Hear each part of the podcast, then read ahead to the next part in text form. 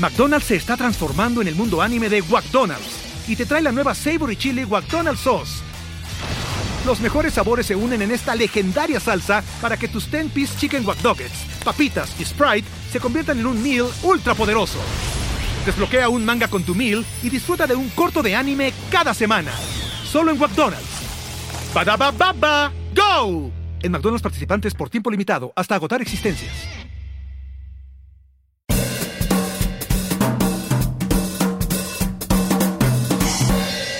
Hello mi gente amada y bienvenidos al episodio 34 de Bla Bla Bla. Muchísimas gracias a toda la gente que lo está viendo. Si lo estás viendo desde YouTube, por favor suscríbete al canal y activa las notificaciones. Si lo estás escuchando desde Apple Podcast, Google Podcast, Spotify, gracias también. Sigue el programa, por cierto, Spotify se viene con, con video también. O sea que entonces pronto también lo estarán viendo por Spotify. Y si lo estás viendo por Patreon, gracias, mi amor. Gracias de verdad. Te lo digo de todo corazón. Mi amor. Tú sabes quién es mi amor. Tú eres mi amor. Y si tú no eres mi amor, ¿qué tienes que hacer?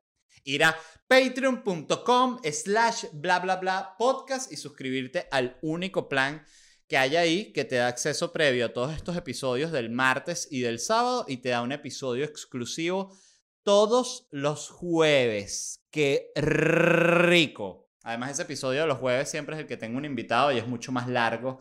Y, y bueno, lo que, lo que te da una conversación, que te da ese... es verdad.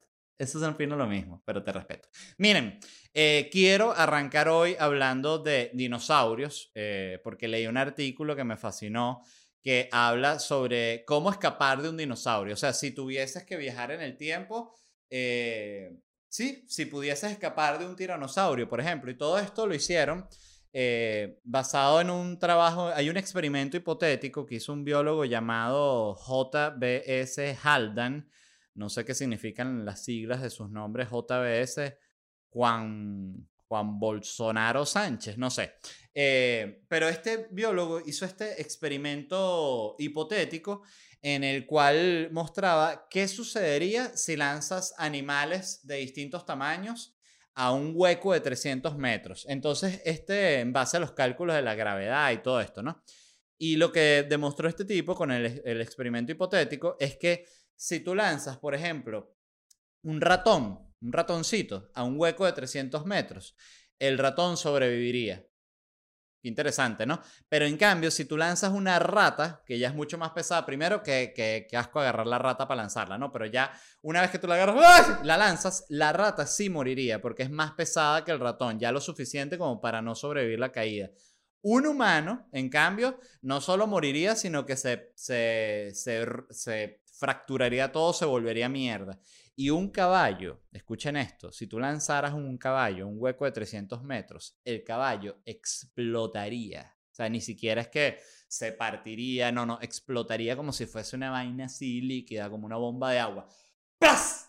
Que el caballo sí, que lo tienes que sacar con hidrojet de las paredes. Ay, qué horrible. Miren, este, todo esto es evidente por la gravedad, ¿no? Eh, esta es la razón por la cual tú puedes lanzar, yo esto lo he hecho, ¿no? no me imagino que mucha gente también lo ha hecho. Em, que es cuando lanzas un insecto desde una altura, sí, grande, desde un edificio, tú puedes lanzar una hormiga desde un piso 30 y no le va a pasar absolutamente nada. Lo cual hace, lleva a la pregunta, ¿no? ¿Cómo hace una, un insecto si se quiere suicidar? Lanzándose no va a ser. Entonces, eh, aquí está la explicación exacta de, por qué sucede esto y se las voy a leer porque, porque, bueno, la tuve que leer como 50 veces para entenderla.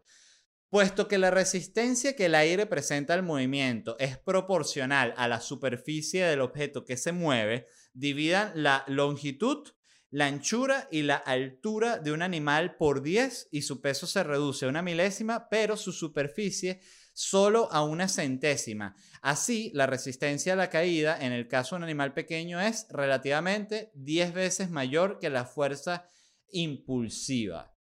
Este es el clásico entendí pero no entendí, que me pasaba mucho cuando yo estudiaba en la, en la facultad de arquitectura. Yo sufrí muchísimo en la facultad de arquitectura porque ahí dan dos matemáticas. Tienes que pasar matemática 1 y matemática 2. Yo toda mi vida fui un... Sí, me considero una normal en las matemáticas. Realmente siempre me costó mucho entenderla. Debo decir que es específicamente también porque por el tema de que no sabía en qué se aplicaban, entonces me parecía como una cosa tan tan abstracta, sin, sin objetivo, que eso era lo que me incomodaba, que es como que, ajá, tienes que aprender a hacer esto, pero yo, yo quería saber para qué sirve esa mierda. Y de hecho, la, el momento de mi vida en el que mejor entendí las matemáticas fue con un profesor que tuve en la Facultad de Arquitectura, al cual, ahorita no recuerdo su nombre, pero al cual le podía preguntar porque le confesé abiertamente que, que era una normal y que necesitaba ayuda. Entonces yo había raspado la primera matemática la repetí y la pasé, y la segunda matemática sí la pasé en la primera ocasión, que además recuerdo que me esforcé muchísimo, muchísimo, muchísimo, así que llevé a mi máximo enfoque en las matemáticas, que estaba ya como un Illuminati de las matemáticas y saqué que sí 12. Y lo peor es que eso para mí fue como que me hubiesen dicho, Varela, usted es suma cum laude de matemáticas. Y yo dije, eso es así, 2 más 2, 8. Vámonos. Em, también había una materia que se llamaba instalaciones.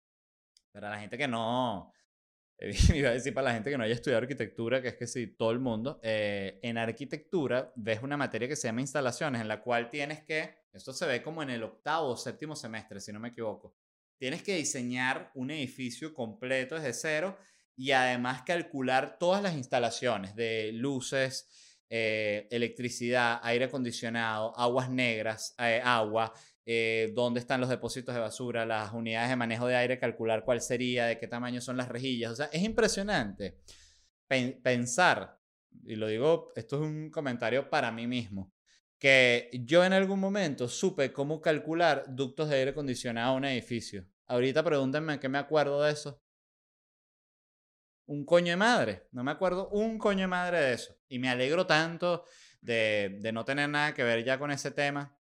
Yo recuerdo que eh, tú te, yo siento que tú te das cuenta que una carrera realmente no te gusta cuando llegas a la parte técnica fuerte y ahí ya dices, bueno, hasta aquí ya, sí, no, no quiero hacer esto. Y no solo eran dos materias, eran instalaciones y luego venía otra que era aplicaciones, que era más difícil, pero a esa, a esa no llegué nunca porque ya había dejado la facultad de arquitectura. Eh, que siempre además recordaré, esto me parece una, una historia bellísima, que yo tenía tiempo queriendo dejar arquitectura porque, y de nuevo, no porque no me gustara la arquitectura, la arquitectura me encanta y el haber estudiado arquitectura es algo que marcó el resto de mi vida, no solo porque ha hecho eh, de mi experiencia de ver cómo es la arquitectura algo como mucho más rico y, mucho más profundo, sino que también siento que pulió mucho mi ojo en cuanto al diseño en general, porque en arquitectura no solo se, eh, eh, se ven como muchos conceptos que, que, son importantes para el diseño. Por ejemplo, en teoría de la arquitectura, que tú hablas de función, eh, por ejemplo. Entonces ahí ves las clásicas frases de como lo que dijo Walter Gropius, que es uno de los, uh, Gropius, no sé cómo se pronuncia su apellido realmente, que es uno de los arquitectos fundadores de la Bauhaus, que decía que un martillo es un objeto que es hermoso porque responde únicamente a su función. Y siempre recuerdo esa frase porque además yo siempre he pensado que esos objetos que son como herramientas muy básicas, eh, a mí personalmente me parece que son objetos hermosos.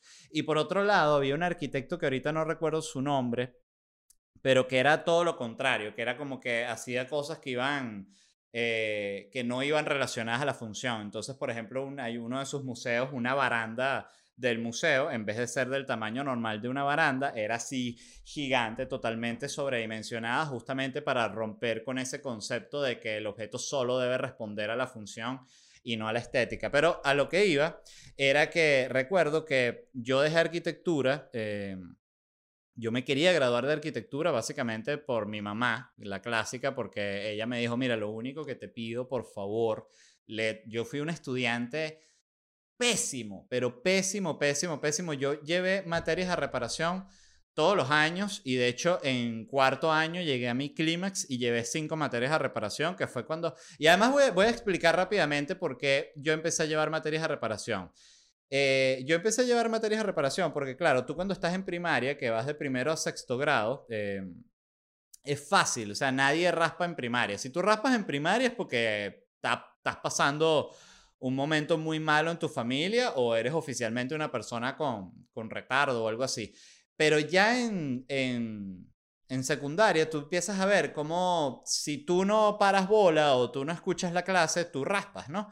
Y a mí me pasó que yo llevé dos materias a reparación en primer año y me fueron muy fáciles de, de, pasar. O sea, tuve que estudiar las vacaciones, sí, perdí las vacaciones, pero fíjense cómo lo veía yo. La gente siempre lo decía como que si vas a reparaciones vas a perder las vacaciones. Y era como que, o sea, yo dedico a estudiar dos meses mientras tú dedicas nueve meses. O sea, para mí la valoración era como que sí, obvio voy a reparación porque igualito voy a pasar todo y con mucho menos esfuerzo, simplemente voy a vivir una pesadilla de dos meses, pero durante todo el año no voy a hacer nada. Ese era como mi, mi pensamiento cuando era chamo. Y en quinto año llevé, el, llevé esto al máximo, cinco materias de reparación. Y en quinto año llevé una sola materia que para eso para mi mamá fue como que, Led, eres el mejor estudiante del colegio. Y mi mamá, que realmente tenía siempre un método de crianza de estos de, de vamos a decir, siento yo como de que el, el, el, el, joven tiene que él mismo aprender a darse sus coñazos y entender las consecuencias de sus actos sin que yo tenga que estar encima siempre. Eh, ella lo único que me pidió en su vida fue, Led, por favor, te suplico que entres en la universidad, porque yo inicialmente como que estaba dudando si quería ir a la universidad y eso me lo suplicó. Y entré en la universidad y ya tenía tanto tiempo en arquitectura que dije, bueno, me quiero graduar, pero yo ya estaba muy, muy deprimido eh, en los últimos, los últimos meses que estuve en arquitectura y finalmente fue mi mamá la que me dijo, Led, yo creo que tú tienes que dejar arquitectura porque la la depresión y tristeza que te da estar ahí metido y no estar siguiendo tus sueños, que ya yo en ese momento ya hacía stand-up y ya quería ser un comediante, pero todavía tenía como esto de que, ay, quiero ser arquitecto, quiero ser arquitecto, pero muy, muy, muy deprimido. Yo recuerdo que yo dejé arquitectura, eh, y todo este cuento largo fue para llegar a este punto, en un acto totalmente impulsivo, no fue planeado. Yo estaba ya esperando para una corrección de diseño con mi maqueta, mis planos, todos, el joven LED de aquella época y recuerdo que estaba, ya estaba en ese momento cuando estás en la facultad que no quieres ni siquiera ir a clase nunca, o sea, que ya, sabes que los primeros semestres estás así que quieres ir para la universidad y con la otra gente, estás conociendo todo el grupo y esto, ¿no? Ya en los últimos años en la universidad quieres ir, presentar tu examen y irte para la mierda, ¿no?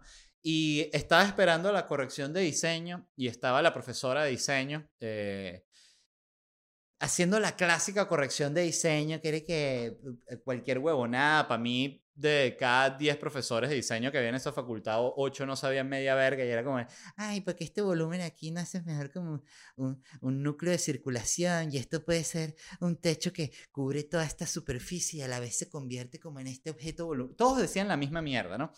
Y recuerdo que en ese momento, eh, esperando esa, esa corrección de diseño, me sentí tan, pero tan, tan aburrido y tan triste estar ahí, tan, tan deprimido, que por primera vez mi cerebro me soltó una respuesta que además la he aplicado el resto de mi vida, que es y que tú estás aquí porque quieres, nadie te está obligando, tú puedes pararte e irte en este mismo segundo de la Facultad de Arquitectura.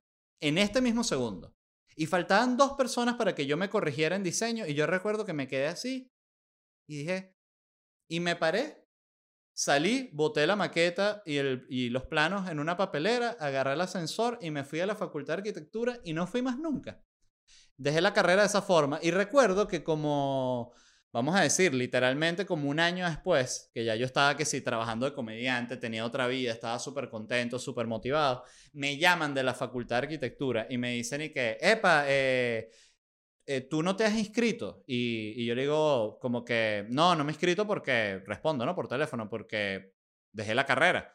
Y me dicen y que, no, pero es que si tú dejas la carrera, tú tienes que venir aquí a, a suspender el cupo, a cancelar. Y yo dije, pero ¿cuál es la, la, o sea, ¿por qué coño yo haría eso si justamente lo hermoso de dejar una carrera, un acto así impulsivo es no tener que ir al otro día a hacer un acto burocrático? ¿Para qué carajo? Me pareció una llamada tan absurda. Recuerdo que dije, no voy a ir. Me dijeron, bueno, pero entonces el cupo se perderá. Y dije, por favor, métanselo por el culo. Este, Ahorita se imaginan que me provoque volver a arquitectura dentro de un año y yo que, miren, disculpe, todavía está el cupo disponible. Y ¿quién eres tú? Led Varela, el del Ávila. Este, entonces, bueno, el punto es que, mierda, qué bolas. Hablé tanto que, que se, me, se, me, se me fue la mente de qué coño estaba hablando. Este, ajá. Em, ah, bueno, estaba hablando de los animales y los dinosaurios. Entonces, lo que, mm, lo que hablaba de esto es que justamente este, este biólogo explicaba que la gravedad es lo que determina cuál es el, el, diseño físico del animal, que es por eso que los rinocerontes, hipopótamos, tienen esas patas como muy, muy gruesas, este, cilíndricas, que terminan en, en, una forma muy sólida porque tienen que soportar todo ese peso, que es justamente la misma razón por la cual, por ejemplo, la gente que, tiene, que sufre de obesidad, tiene las pantorrillas muy, muy grandes, porque como tienen que las piernas soportar todo ese peso tan grande, se les pone muy musculosas y es la razón por la cual la gente flaquita como yo o las gacelas tienen las piernitas así, flaquitas. Ustedes aquí me ven sentado y ven, yo tengo las piernitas aquí y se, las piernitas las tengo así envueltas así, como un resorte. Este... Estoy basado en estas mismas eh, teorías y estudios de, de cómo funciona la, cómo era eh, eh, la, anatomía de estos, de estos dinosaurios en verdad, hablan del tiranosaurio y lo que calcularon es que en base al peso que tenía y al grosor de los huesos y todo, el tiranosaurio ni siquiera podía correr, lo que tenía era como un, peso, un, un paso, una caminada pesada, porque era un animal gigantesco. Entonces podía alcanzar los 20 kilómetros por hora, por lo cual muchos humanos que puedan correr se le pueden escapar. Y aquí quiero hacer esa aclaratoria porque 20 kilómetros por hora suena como que es, como que es mucho, pero como que es poco, pero realmente es rápido. Y de hecho recuerdo una publicidad que me encantó, que era como una especie de, de experiencia interactiva que hicieron para una marca. No recuerdo ni la marca ni el maratonista, pero lo que hicieron fue lo siguiente. Pusieron en una estación de metro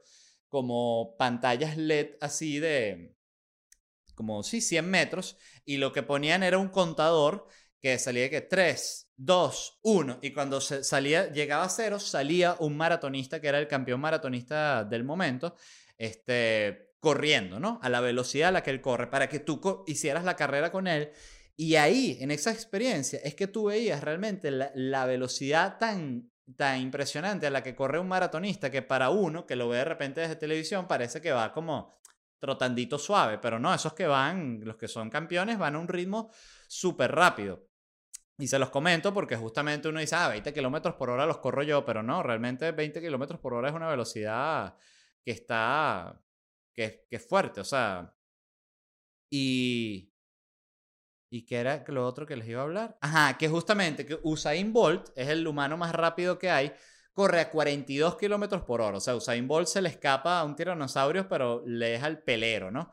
Y leí que Usain Bolt realmente parte por lo cual es tan rápido es por su estatura, porque dice que la mayoría de los corredores miden un metro ochenta y Usain Bolt mide un metro noventa y cinco, por lo cual Usain cada vez que eh, avanza un paso, él avanza 15 centímetros más que el que vamos a decir que el corredor promedio al que se enfrenta.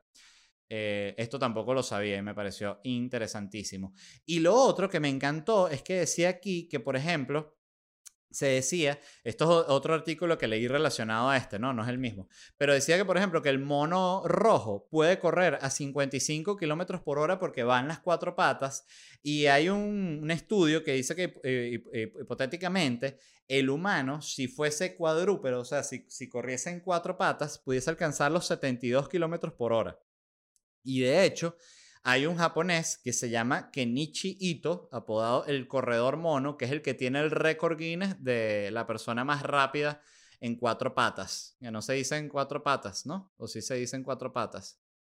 Claro, si ya estás usando las manos para correr, la mano se convierte en pata, ¿no? Entonces pudiese decir que sí es en cuatro patas. Y este tipo, este, este japonés, lo voy a pedir que lo pongan aquí el video, corrió los 100 metros en 15.71 segundos. Que eso, eso, mismo, eso mismo lo corre Usain Bolt en 9. tantos segundos, si no me equivoco. O sea, está bastante más lento, pero va rápido. O sea, estamos hablando de una persona que corre 100 metros en 15 segundos, es rápido. Eh, y más a cuatro patas que, que tú dices, oye, qué bola que me ganó este carajo que es un mono, ¿no? Eh, pero volviendo a los dinosaurios, la realidad es que si tú corres más o menos, te puedes escapar de la mayoría de los dinosaurios grandes. El problema sería conseguirte con un dinosaurio, con un tiranosaurio adolescente, porque un tiranosaurio adolescente no ha alcanzado el máximo de su peso, es mucho más rápido y pueden alcanzar hasta 53 kilómetros por hora. La pregunta es, ¿cómo reconozco si es un tiranosaurio adolescente? Bueno, porque está haciendo una coreografía de TikTok. when you me, entonces, bueno, em, mucha gente también se estará preguntando por el, por el Velociraptor. El Velociraptor, por si tienen la duda, eh, corría, puede correr, en teoría, a 60 kilómetros por hora, pero esto es un dato muy importante sobre el Velociraptor. Es muy distinto a como lo presentaban en Jurassic Park, porque el Velociraptor realmente medía medio metro, o sea, era así pequeñito, como un pavo, y tenía plumas. O sea, el Velociraptor básicamente era como una gallina hiper, maldita. O sea, que tú dices, coño, ¿y esa gallinota? No vale, es un Velociraptor. ¡Verga! El bicho. Ah, no, ellos no hacen así. Me volví loco. Este. El punto es que, bueno, te puedes escapar de, casi todos los dinosaurios grandes. Yo lo que sí creo, eh, y esto es lo que yo haría si yo viajase, ver, qué bola es que dibujé este techo ficticio aquí y es exactamente del mismo tamaño del celular. Bueno, em, yo lo quería, si yo viajase en el tiempo a la era de los dinosaurios, para que no me coman, en vez de estar con esta corredera, que si corro para allá, corro para acá, que si este es el tamaño que tiene, me llevarías varios paquetes de salchichas. Entonces, pues tú sabes que tú, por ejemplo, si tú quieres distraer un perro, perro te va a atacar, tú le tiras una salchicha, el perro se va para la salchicha. Igual es con los dinosaurios. Entonces tú, yo lo que me llevaría en el viaje del tiempo es salchicha que jode. Entonces cuando viene lo que, Velociraptor, salchicha para allá, se va corriendo, te quedas tranquilito ahí, chao. Viene otro Velociraptor, ¿va a querer salchicha? Velociraptor es así, te la tiras para el agua para que se ahogue. Em, entonces, bueno, para que sepan, la conclusión aquí es que sí se pueden escapar de un tiranosaurio rex adulto y ni de vaina, o sea, como si pasa algo como en la película, que agarras un jeep y te vas, te vas, no, no es que tienes que ir ni acelerando, te vas tranquilo así. Ay, a lo Velociraptor. Y ya lo. En otras noticias, esta me pareció fascinante. Abrieron un autostripper en Houston. O sea, como el automac, que tú vas así cuando tienes tremendo monchi, estás muerto de hambre, vas y te, te paras en el automac y te pides unos nuggets, un Big Mac, una Coca-Cola, lo que tú quieras. Bueno, ahorita está el autostripper. Entonces tú te paras, estás con un queso absurdo y te paras en el autostripper. A ver, Mm, y ves el baile así, ¿no? Entonces la persona, la bailarina, tiene guantes, mascarilla y tú estás con tu ventana levantada. O sea, es la, se pudiese decir que es la experiencia más anti-sexy del planeta, me parece a mí. Pero bueno, si tú eres fanático de las strippers, yo nunca he sido em, fanático del tema de las strippers. De, hecho, la verdad no lo, no lo comprendo mucho. Son esas cosas. Y hay muchos hombres que son así. Esto, esto quiero aclararlo, porque siempre creo que son de estos como eh, prejuicios, ¿no? Que afectan a los hombres, que es como que a cualquier hombre le gusta ir a una vaina de stripper, pero a mí de verdad no. Es que no sé, coño, me parece, me parece como una vaina chimba, es la verdad. Este, y algo que leí que no lo había, no lo había comentado aquí en el podcast, se me pasó, se me pasó comentarlo, pero que justamente por el tema de la pandemia, muchos, eh, muchas strippers y muchos actores pornos, actrices pornos, habían dado finalmente el salto a, a, OnlyFans. O sea, que eran gente que trabajaba en la industria y finalmente dice, bueno, me voy a abrir un, un OnlyFans, que bueno, ya sabemos además que en Venezuela tener OnlyFans que es casi como, como tener Instagram. Eh, otra noticia es que Emirates, la aerolínea de los Emiratos Árabes, cubrirá los gastos médicos de pasajeros que sean diagnosticados con COVID-19. Eh, esto es justamente para promover que la gente tome más vuelos. Ellos ofrecieron que si a ti te diagnostican ¿no? de, de COVID, ellos te cubren hasta 150 mil euros en gastos médicos y te dan 100 euros por día los 14 días de cuarentena que tocan si, si, estás enfermo, ¿no? Em, Esto me pareció súper interesante, la verdad, porque yo lo había comentado aquí en el podcast que ya las aerolíneas habían dicho que ellos ni iban a dejar el puesto del medio, ni iban a hacer un coño de la madre para proteger a la gente del virus, cosa que me... A mí me impresionó porque las aerolíneas, y aquí es donde tengo sentimientos encontrados con ellas, a mí las aerolíneas me parecen la cosa más fantástica que existe, porque es, eh, tú agarras un avión y te vas a Nueva York, te vas a Berlín, es la manera de, de conocer el mundo y eso es impresionante. Y por un lado es como que no quiero que las aerolíneas quiebren porque son cantidad de trabajos que se pierden y gente que queda en la miseria. Y por otro lado, las aerolíneas son tan abusadoras, ¿no? Eh, con el tema económico. No solo por el tema de, Puedo estar aquí hablando mierda de las aerolíneas, realmente la comida que te dan es una cagada, cada vez más apretado. Fíjense, yo mido 1,80. Es decir, no soy una persona altísima ni tampoco soy una persona baja. Y yo, que mido 1,80, ya hay asientos de ciertos aviones que tengo que meter la rodilla así como, como, sí, en el, en el espacio que queda entre los dos asientos de enfrente, lo cual eh, siempre te, te, hace pensar, o sea, una persona que mide 1,85, 1,90 va genuinamente incómoda en un avión. Y mm, por otro lado, esto mientras estoy haciendo esto, no hay una sola vez en mi vida que no me haya subido un avión y me haya sentido afortunado de estar en el avión y de viajar. Porque recuerdo que yo pasé tanto tiempo de mi vida en una pelazón de bola tan grande que jamás me imaginé ni siquiera que fuese a hacer ningún viaje, que cada vez que estoy en avión y yo pudiese ir metido así en la parte de las maletas, diría que, ay, qué suerte, voy a conocer Francia. Este, es la pura verdad. Pero, pero bueno, por el otro lado hay que dignificarse también, quejarse del maltrato. Y bueno, ni hablar del abuso del, del, de, lo que te cobran por una maleta extra, que, que, es el colmo.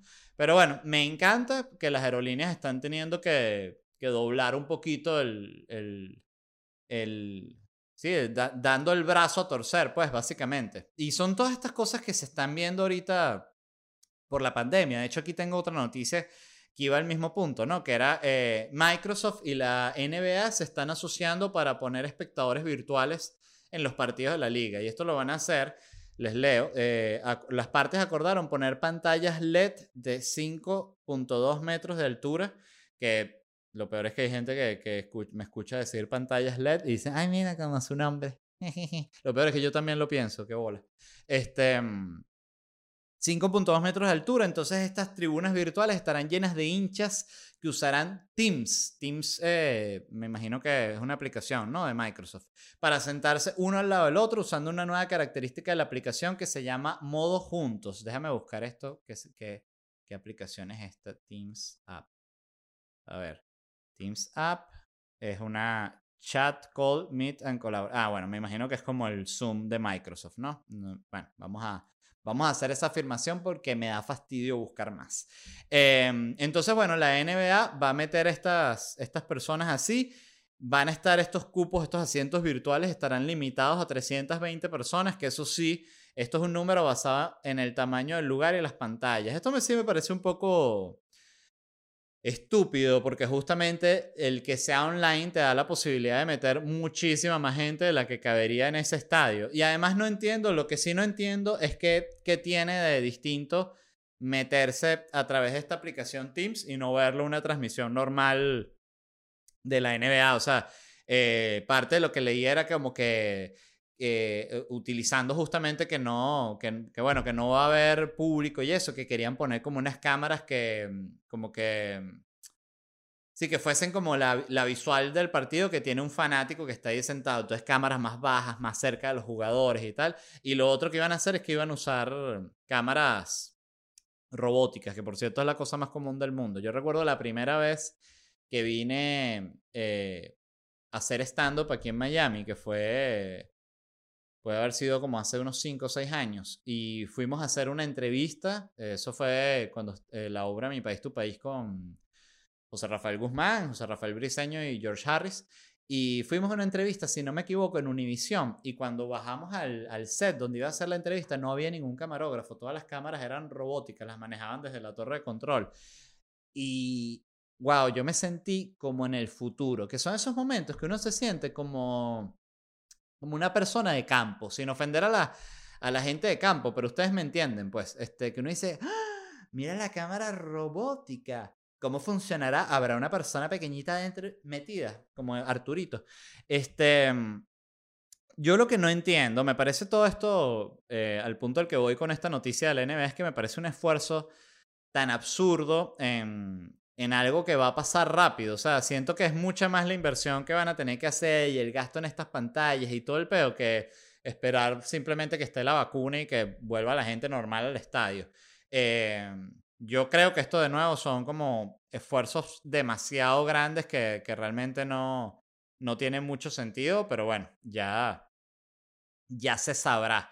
Eh, otra noticia es que China va a lanzar, lanzó una misión no tripulada a Marte. O sea, esto es básicamente, pues ya empezó el pedo de que todo el mundo quiere ir para Marte, ¿no? Y ahorita yo siento que la, la guerra grande espacial se va a dar entre China y Estados Unidos. Emiratos Árabes mandó también una sonda a China, pero que esa no llega, sino que este, qué, interesante como el mandar, como la exploración espacial es como el estatus máximo que puede agarrar un país, ¿no? O sea, es como, como ponerse un traje y vestirse de gala, ¿no? no yo tengo mi, mi vaina ya explorando Marte, que bueno, ¿y qué te ha dicho? Bueno, nada, estaba mandando fotos una vaina toda roja, pero ahí las tenemos, huevón.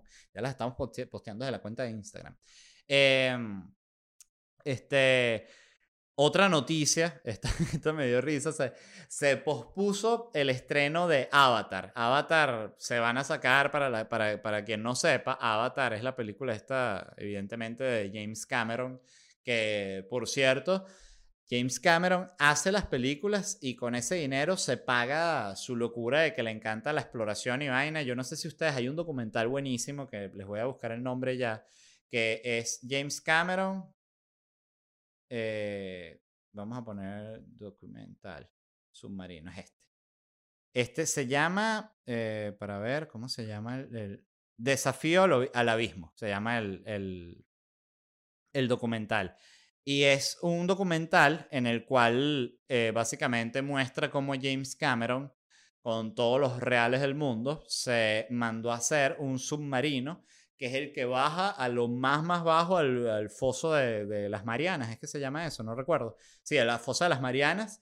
Él baja él solito en esa vaina, esa cápsula, así el bicho va metido y baja no sé cuántos miles de metros. Una locura que, que la, la, presión es tan grande que dice que si hubiese cualquier tipo de falla en la estructura del, del submarino, la vaina simplemente lo, lo aplastaría por completo que si te pones a ver es una muerte tan rápida que, que me imagino que, ay no, debe ser muy angustiante. Es que eh, no, me, me, cuesta imaginarme una muerte más fea que esa que está metido en un submarino a 11.000 metros de profundidad y que la vaina simplemente escuches y que... Ya, muerto.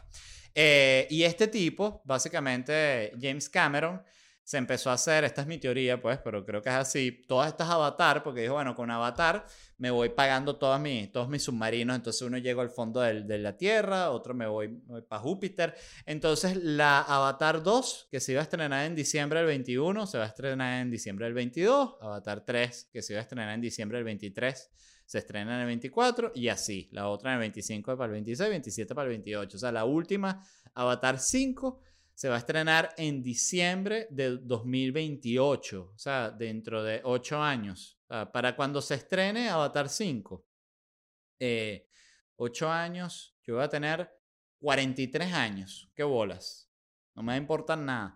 Em, a mí lo que me sorprende es quién coño está esperando la película Avatar. A mí esa película me pareció, la verdad, tan X que justamente pensando en Avatar fue que decidí hablar de, de cine y hablar específicamente de películas que gustaron mucho y que a mí me parecieron una cagada, ¿no?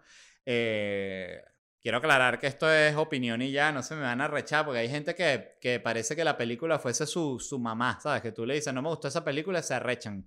Eh, la primera de la que quiero hablar es Parasite, que Parasite fue esta película que fue un boom demasiado grande, ganó el Oscar, todo. A mí esa película me pareció una mierda, pero a un nivel me pareció cursi, me pareció incoherente.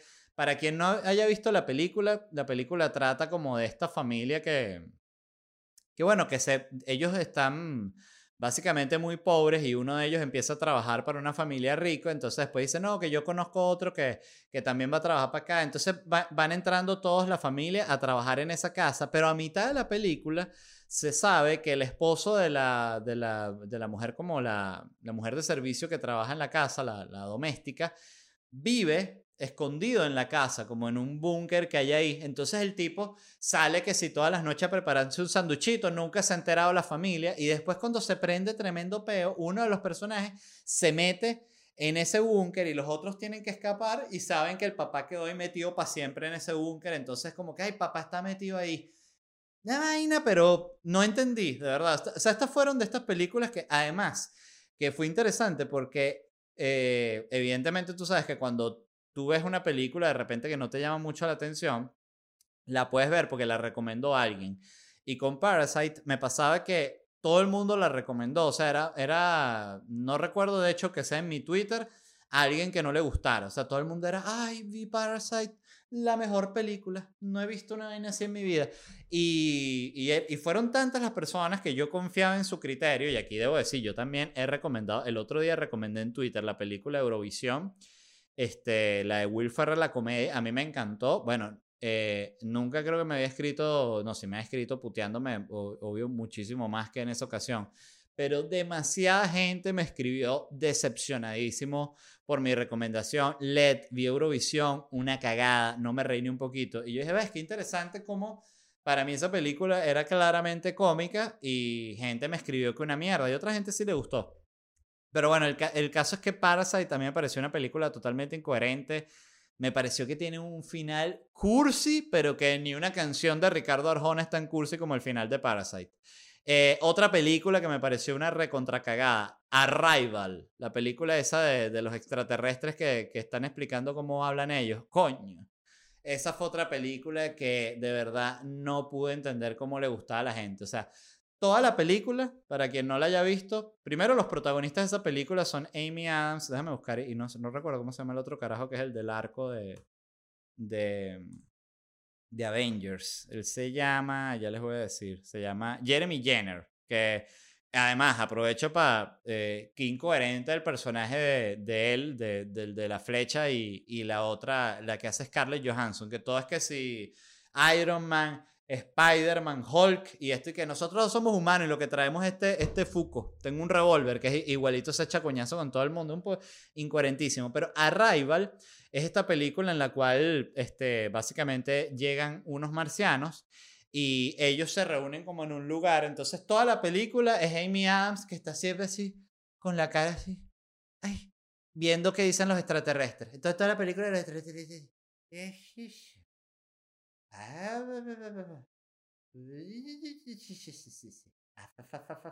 Y hacen como unos círculos. Y toda la película es así, viendo el vidrio.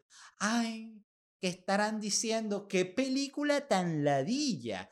A mí me impresionó. Y debo decir algo aquí que he notado, que es que Arrival es la clásica película que así que si a ti no te gusta, te dicen, es que no la entendiste. No, sí la entendí.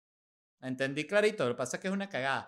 Otra película que me pareció una cagada, pero solo por el final.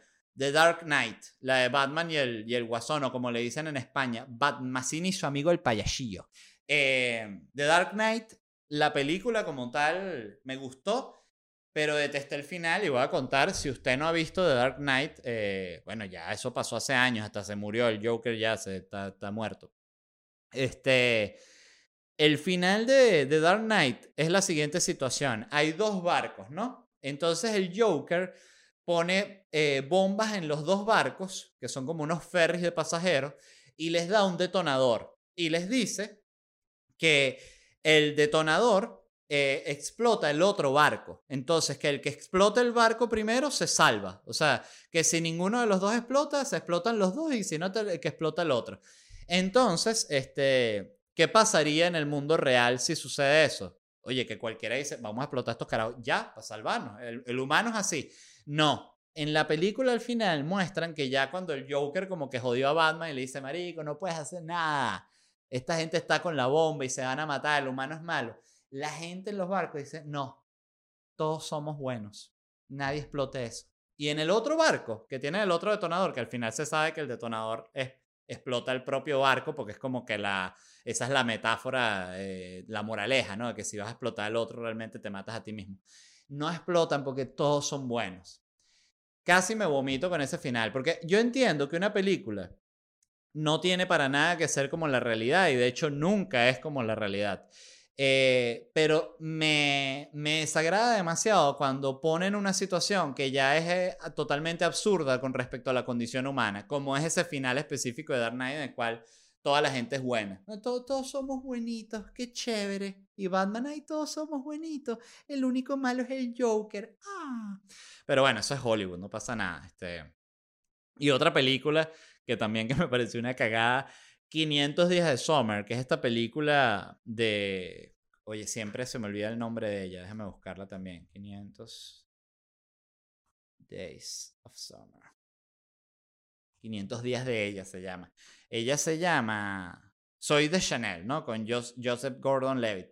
Esta película eh, también la odié. Eh, y, y la odié porque odié los dos protagonistas de la película. O sea, el personaje de ella me parece una cretina, me parece la mujer menos interesante del planeta. Y el personaje de él es simplemente el chupamedias más miserable. O sea, es una película que por... Es esa película que dice, qué, personaje lo, qué impresionante lo detestables que son estos personajes, pero no en un... No en un sentido como, por ejemplo, cuando tú ves una película de mafiosos, por ejemplo Scarface, vamos a decir, que, o Ciudad de Dios, Ciudad de Dios es el ejemplo perfecto, en la cual gran parte de los personajes son simplemente malandros, delincuentes, asesinos, pero tú entiendes que hay un contexto en el cual ellos se, se, crean y, y, esa maldad dentro de todo está justificada y forma parte, pero 500 días de Summer fue de esas películas que dije, coño, qué detestable, o sea, estas son las dos personas de las que yo no quisiera ser amigos y no tienen nada que ver. Pero bueno, entonces ya saben, eh, recapitulo, películas que me parecieron una cagada. Parasite, una cagada. Arrival, terrible. The Dark Knight, peor. Y no, pero The Dark Knight sí, debo hacer la, la, acotación que ya la hice, pero la quiero repetir. Me encantó toda la película, detesté el final, pero detesté tanto el final que me arruinó la película. Y bueno, y 500 días de Summer. Entonces, bueno, esto es todo del programa por hoy. Muchísimas gracias a todos los que escucharon. Los amo de todo corazón. Les recuerdo, como siempre, que el programa está disponible en Spotify, en Apple Podcast, en Google Podcast. Si lo estás viendo desde YouTube, por favor suscríbete al canal y activa las notificaciones. Eso es ping, ping. Y si lo estás viendo desde el Patreon, te amo, mi amor. Te necesito. Genuinamente te necesito y te amo. Y si a ti no te amo, es porque no estás en el Patreon, que es mentira, porque yo realmente debo, debo ser totalmente honesto, agradezco a todas las personas que ven el programa, pero eh, si quieres que te ame más, y esa sí es la realidad, porque bueno, vivimos en un mundo capitalista y para qué caernos a mojones. Suscríbete a mi Patreon, que es muy sencillo, simplemente tienes que ir a patreon.com slash bla bla bla podcast y te suscribes al único plan que hay ahí que te da acceso previo a estos episodios el martes y sábado y te da un episodio exclusivo para el Patreon todos los jueves. Así que vayan y no me puedo despedir como siempre sin agradecerle a la gente. Ay, voy a tomar un poquito de... Mm. Ah, está helado ya, pero me encanta. Yo no tengo ningún tipo de problema con, con, tomar el café frío. Siento que soy como un subnormal por eso, pero es la realidad. Eh, me he acostumbrado también Fíjense que la gente que, yo, yo, siempre he pensado que la gente que ha trabajado en set de grabación mucho eh, está acostumbrada al, café de mierda, porque es tan grande la necesidad de seguir despierto y mantener activo que te pudiesen dar el peor café del planeta y tú lo agradecerías como nunca. Pero dejando de hablar del café, vamos a hablar de la gente de Whiplash Agency, que aquí van a estar saliendo todas sus redes sociales. Whiplash Agency es una agencia digital, pero si ustedes quieren saber realmente qué hacen ellos, vayan a ledvarela.com, que es mi página web y esa página la, es, la hizo la gente de Whiplash Agency, pero lo que quiero que vean en mi página web es que hay una tienda online donde pueden comprar franelas, ¿no? Está, por cierto, este, miren este modelo que estoy usando hoy, ya va, déjenme mostrarles. Esta es la foto que me tomé yo perdido en el Ávila. Esta es la selfie más salvaje que existen, discúlpenme. La amo. Este, este es uno de los modelos. Hay, hay, hay cuatro modelos que pueden comprar en la tienda. Pero esa tienda, que era lo que les iba a decir, la montó la gente de Whiplash Agency. Ellos saben, tienen el know-how para hacer eso. ¿Y por qué se los digo? Porque estamos en la era de la venta online, mi amor. Por favor, siempre lo digo. ¿Quién es la empresa de las más grandes del mundo? Amazon. ¿Qué hace Amazon? Vende online. Entonces, ¿tú no quieres ser como Amazon? Claro que sí. Entonces, eh, escríbele a la gente de Whiplash Agency. De nuevo, muchísimas gracias y nos vemos en unos días.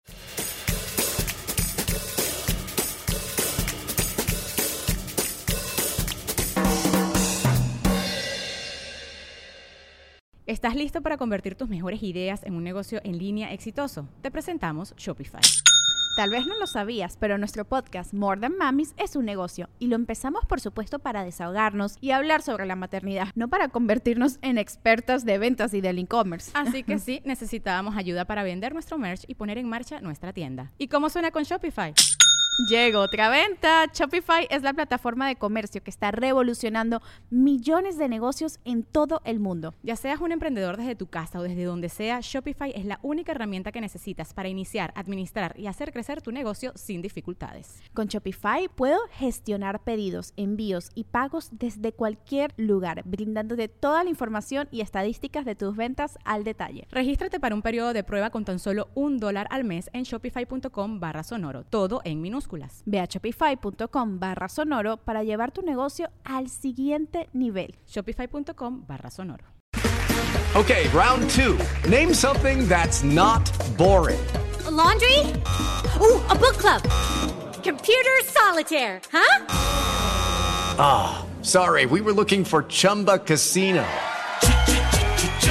That's right. ChumbaCasino.com has over 100 casino style games. Join today and play for free for your chance to redeem some serious prizes. ChumbaCasino.com. No purchase necessary. Where prohibited by law. 18 plus terms and conditions apply. See website for details.